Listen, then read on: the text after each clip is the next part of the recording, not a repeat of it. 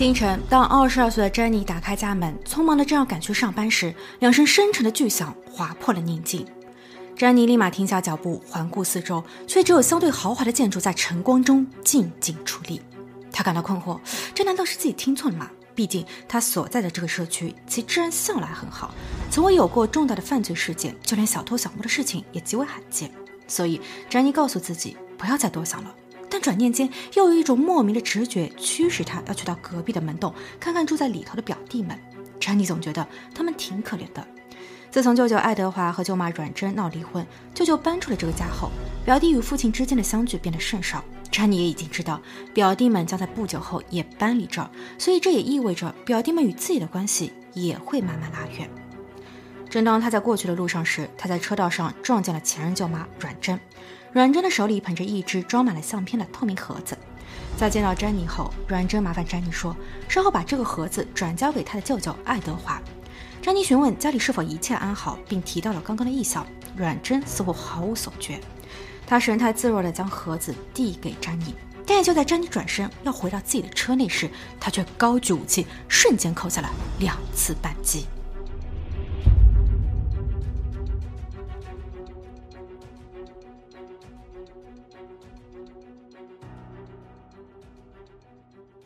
好，大家好，我是妮妮，新年快乐。这个案子发生在二零二二年宾夕法尼亚州五月二日一早，詹妮正要赶着去上班时，却听见了异响。她好心去到隔壁，想要看看前任舅妈和表弟们时，前任舅妈阮珍却表现得异常冷漠。然后突然两声扣动扳机的声响，让詹妮是猝不及防，幸好卡壳了。詹妮本能性的熊抱住这个女人，并从她的手中开始抢夺武器。在把武器抢到手后，他一个手摔，将前任舅妈阮珍摔倒在地。但阮珍很快的便站了起来，他要求詹妮把东西还给他。詹妮不肯，阮珍说那是闹着玩的，其实里面没有子弹。然而当詹妮卸下了弹夹时，真实的情况却并非如此。詹妮怒吼道：“我差点要死了，你知道吗？”然后他紧拽住武器跑回家中，反锁了大门。此时的阮珍并没有追上去，而是立马跳进了自己的白色丰田货车里，一脚油门驶出了巨锁。这时，待在家中的詹妮母亲克瑞娜在看到儿子惊慌而又怒气冲冲的表现后，也被吓得不轻。但她立马意识到可能悲剧已经发生，她冲出了自个儿的家门，很快便来到了阮珍暂居的那个门洞。进去后不久，她便尖叫了起来，因为阮珍的两个儿子都横卧在床，头顶有洞，气息微弱。七点零五分时，当地警署接到报案，两位受害者十三岁的杰弗里和九岁的尼尔森被送往了圣玛丽医疗中心，后又被转往了费城儿童医院进行抢救。阮珍在逃，警方检查了被詹妮刚刚从阮珍手中夺下的点三八口径的如歌手枪，确认受害者的伤就是由他造成的。这真的是很不可思议，因为母亲竟对自己的两位亲生儿子下手，且毫不留任何活路，为什么？七点十八分，交管部门传来信息，说监测到了阮珍的汽车已穿过华盛顿十字渡河桥，正开往新泽西方向。早上的十一点，执法部门接到了另一条信息，说在 Washington Crossing 的联合卫理公会教堂停车场区域发现了阮珍的小货车，阮珍应该就在里头。警方们立马采取行动，约三十分钟后，三十八岁的阮珍被捕。但是他的状态很不对劲。根据警方的记录，他当时很恍惚，似乎也没有什么知觉了。他被紧急的送往了圣玛利亚医疗中心进行医治。警方在他的货车内搜出了更多的点三八口径的弹药，几包空了的违禁品袋子，几包未拆封的违禁品，以及一张字条。字条上写着：“请拨打报警电话，我的儿子们死在了叉叉叉房产的床上。”由此，阮珍的罪名被当场确定。企图谋害、谋害未遂，只有犯罪工具和违禁品。当天晚上，由阮珍最后逃逸并暂歇的地方，Washington cross 的联合卫理公会教堂组织为阮珍的两位儿子举行了祈祷守夜活动。他们并不是该教会的成员，但该教会就在事发地的附近。邻里们聚在这里开始祷告，他们仍然非常震惊与不解，因为阮珍的这两位儿子在所有人的印象中是爱玩、友善、很有潜质的小伙子。哥哥杰弗利被同学们称为 J.T，是一名游泳健将和棒球运动员。他报名参加了由纽顿体育俱乐部为年轻运动员开设的运动机能和调理项目的课程。他的悟性很高，他还对滑雪和武术也表现出了浓厚的兴趣。在音乐方面，他很有天赋，乐感极强，且能弹一手好琴。他曾因此是妈妈软真的骄傲。而弟弟尼尔森也不赖，他喜欢打棒球，小小年纪就已经开始参赛。他的父亲爱德华很担心他会因此受伤，留下什么职业病，但小儿子尼尔森很坚持。他还用独特的呆萌和幽默逗乐了全家人，他的同学们和老师们都很喜欢他。事实上，这两位兄弟的母亲阮珍，她在事发前还是当地妇女联谊俱乐部和社区物业管理委员会里一位性格开朗、小有名气的活跃分子。根本就没有人料到他竟如此的残忍。五月三日事发一天后，阮珍出院，但他的两个儿子却仍在重症病房中。他们的另一位合法监护人爸爸爱德华来到了医院，他颤抖双手，在一份叫《生命之礼》的单据上签下了自己的名字。这意味着杰弗里和尼尔森两个人基本就不可能活下来了。爱德华代表他们同意将还有用的部分身体进行捐献。这个举动很伟大，但相应的噩耗也让爱德华的心彻底被击碎。他反复使用手机播放并观看着儿子们的棒球赛实录，未来的他也只能借此来纪念曾经拥有的家和儿子。事发四天后的五月六日上午十点四十七分，哥哥杰弗里离世；下午三点二十四分时，弟弟尼尔森也没了。他们的亲妈阮珍的罪行被立刻升级指控为两项一级谋害罪。一年后，案子开庭，为什么这位母亲要这样做？检方给出了令人发指的答案。原来，阮珍并非是在美国土生土长，她出生在越南。二零零二年刚成年时，便被家里人强制要求接受交易婚姻。家里人为他购买了一张赴美的单程机票，并且说这是为了他好，因为这样一来，他可以实现美国梦，并且还能名正言顺地拿到身份。但阮珍在飞抵美国时不怎么会说英语，除了买家丈夫斯科特一家以外，她不认识任何人。对于这个交易，阮珍说她努力了，但斯科特并不是自己喜欢的类型。她和斯科特在后期生下了两个儿子，两人的关系却没有因此变得紧密。二零零九年时，他们离婚。他的大儿子当年四岁，被法院判给了斯科特；二儿子杰弗里还在襁褓中，也是因此才让没有稳定收入的阮珍有了个机会，获得了唯一监护权。离婚后的阮珍觉得自己最美好的七年青春被浪费了。为了拿回大儿子的监护权，并在美国站稳脚跟，他外出找了一些零活，拼命的养家糊口。他多次向法院提交申请，表示儿子离不开妈妈，儿子跟妈妈过才好，但都被拒绝了。二零一二年，在阮珍做了三年的单亲妈妈后，她已通过亚马逊网站开始了自己的网店，销售假睫毛，生意上算不上红火，但在除去了她与二儿子杰弗里的花销后，还是有那么点盈余的。她试着向法院再次提交申请，希望法官能把大儿子还给自己。她说，大儿子和二儿子是兄弟，不宜长时间分开。法官在均衡了各项因素后，还是驳回了他的请求。阮珍很伤心，他去到了酒吧借酒消愁，也因此遇上了爱德华。他与爱德华很快就相恋了，阮珍也住进了爱德华姐姐的房产中，也就是本案的事发地，是一套当年的购买价为五十七万五千美元，占地两点七九英亩，带有泳池和步入式地下室，带有四个车库、六个壁炉、两个厨房，还有六间铺设了漂亮的实木地板的大窗房的房子。这套房产有两个前门，可以完全独立。一年后，还没有结婚的阮珍与爱德华生下了小儿子尼尔森。两年后的二零一五年，他与爱德华领证结婚，但同年他们的关系也出现了裂痕。爱德华说，阮珍当时带着儿子们去了德州，并发誓说不再回家。他还从德州寄来了离婚诉讼书，但又因为各种流程原因，法院最后在二零二一年，也就是本案事发的一年前，才开始受理这个官司。而在此期间，阮珍似乎又改变了主意，他返回了滨州，住回了大 house。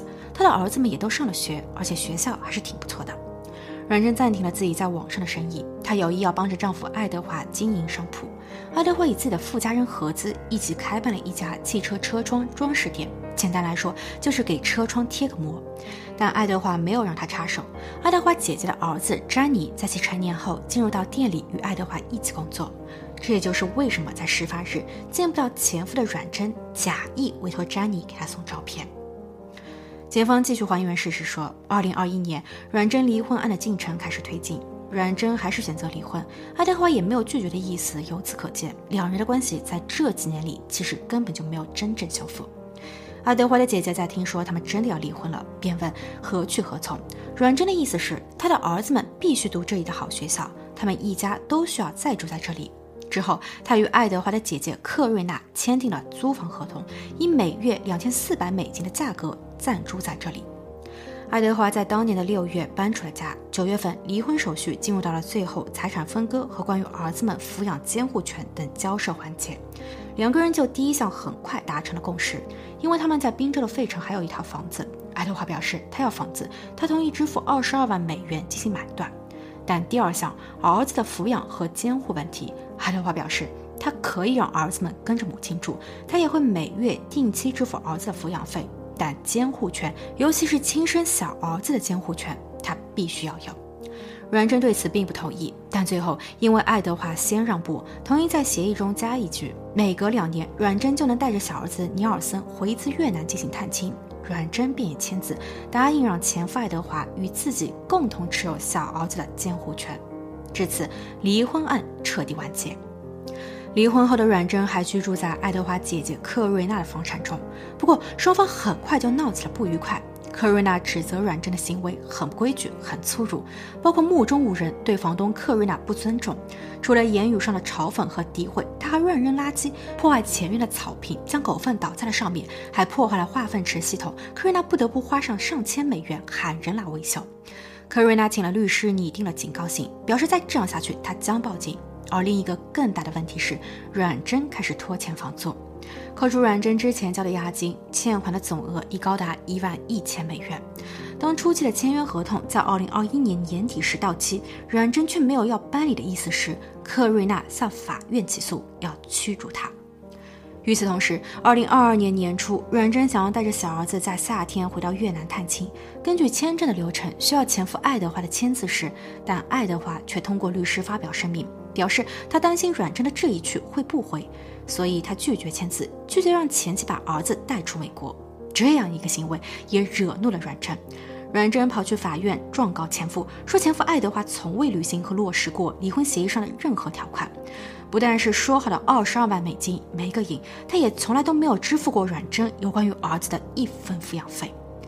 在该案子还没有下文时，阮珍只能继续通过卖假睫毛来维持生计，但她的收入已大不如从前，也可以说是不稳定到几乎入不敷出。二零二二年四月时，整个情况越来越棘手，所以五月二日事发日，阮珍选择了最坏的解决方式。在他送两位儿子上路后，他发现了隔壁的詹妮已经被惊动。詹妮走向了自己的门洞，阮珍恨他，更确切的说，他恨他的妈妈克瑞娜，因为法院的驱逐令也已经下发了，明天就在明天，阮珍就必须拎包走人。绝望的阮珍决定，既然你们一家对我不好，那就一起上路吧。所以，他设计并也借机向詹妮扣下了扳机。但没有想到的是，子弹的卡壳保了詹妮一命。詹妮在事后仍十分后怕。他告诉检察官说，当时他的妈妈克瑞娜以及自己的女朋友都还睡在隔壁。若是阮珍的武器没有出现故障，他们一家或许已经被阮珍都给解决了。这将是更大的悲剧。看似温柔温顺的女人，竟却如此的邪恶。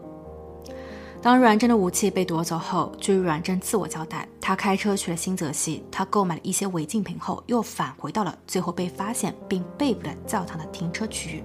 他服下了违禁品，因为不熟悉也从未服用过，所以他把粉末掺和了水一起喝下。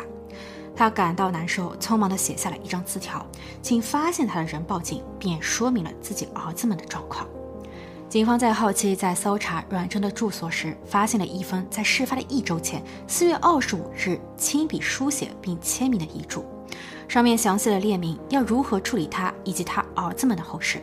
简浩表示，阮珍的愤怒已经到了失去理性，他要报复那些他自认为造成自己不幸的人。显然，在每一个环节中，他又都带着那么点虚荣心，没有做出更好的选择。他心狠手辣，不惜先赔上自己的儿子们。对此，阮珍的律师表示，阮珍从小饱受苦难，好不容易有了那么点生活质量的提升，却反复的婚姻失败，让他感到了羞耻。他的精神状态因此急剧恶化，抑郁后的他挣扎过，他还在社区群里发帖询问，要如何才能提高亚马逊网店的业绩。但却又一次次的被现实打击。走投无路的他觉得，唯一的解脱并解决问题的方法是带着儿子们一起离世，所以律师并不想为他开罪，毕竟那活生生的两条命因他而逝世。但也希望法官能酌情处理，因为阮珍的前夫和前夫的姐姐克瑞娜对他并不友好，这也推动了阮珍走向极端。阮珍在法庭上一言不发，她的前夫爱德华以及她与前前夫所生的刚成年的大儿子坐在听证席旁，他们一直低头，拒绝对本案以及阮珍的过往给出评论。爱德华的一位妹妹哭诉说，阮珍成功的将家中的所有人从不同的方向撕裂了。而事发屋的屋主克瑞娜也在本次事件中迟迟走不出来，她最终不得不挂牌出售了这套伤心屋，成交价为一百十二万五千美元。二零二三年十二月二十日，法官就阮珍给出了连续的两项终身监禁，不得假释。他称阮珍心地刚硬，性情邪恶。他本是要宣判死刑的，但受害者家属同意对其降级处理。法官认为这相对愚蠢，不过也尊重了他们的选择。好了，今天的故事就分享到这，我们下期见。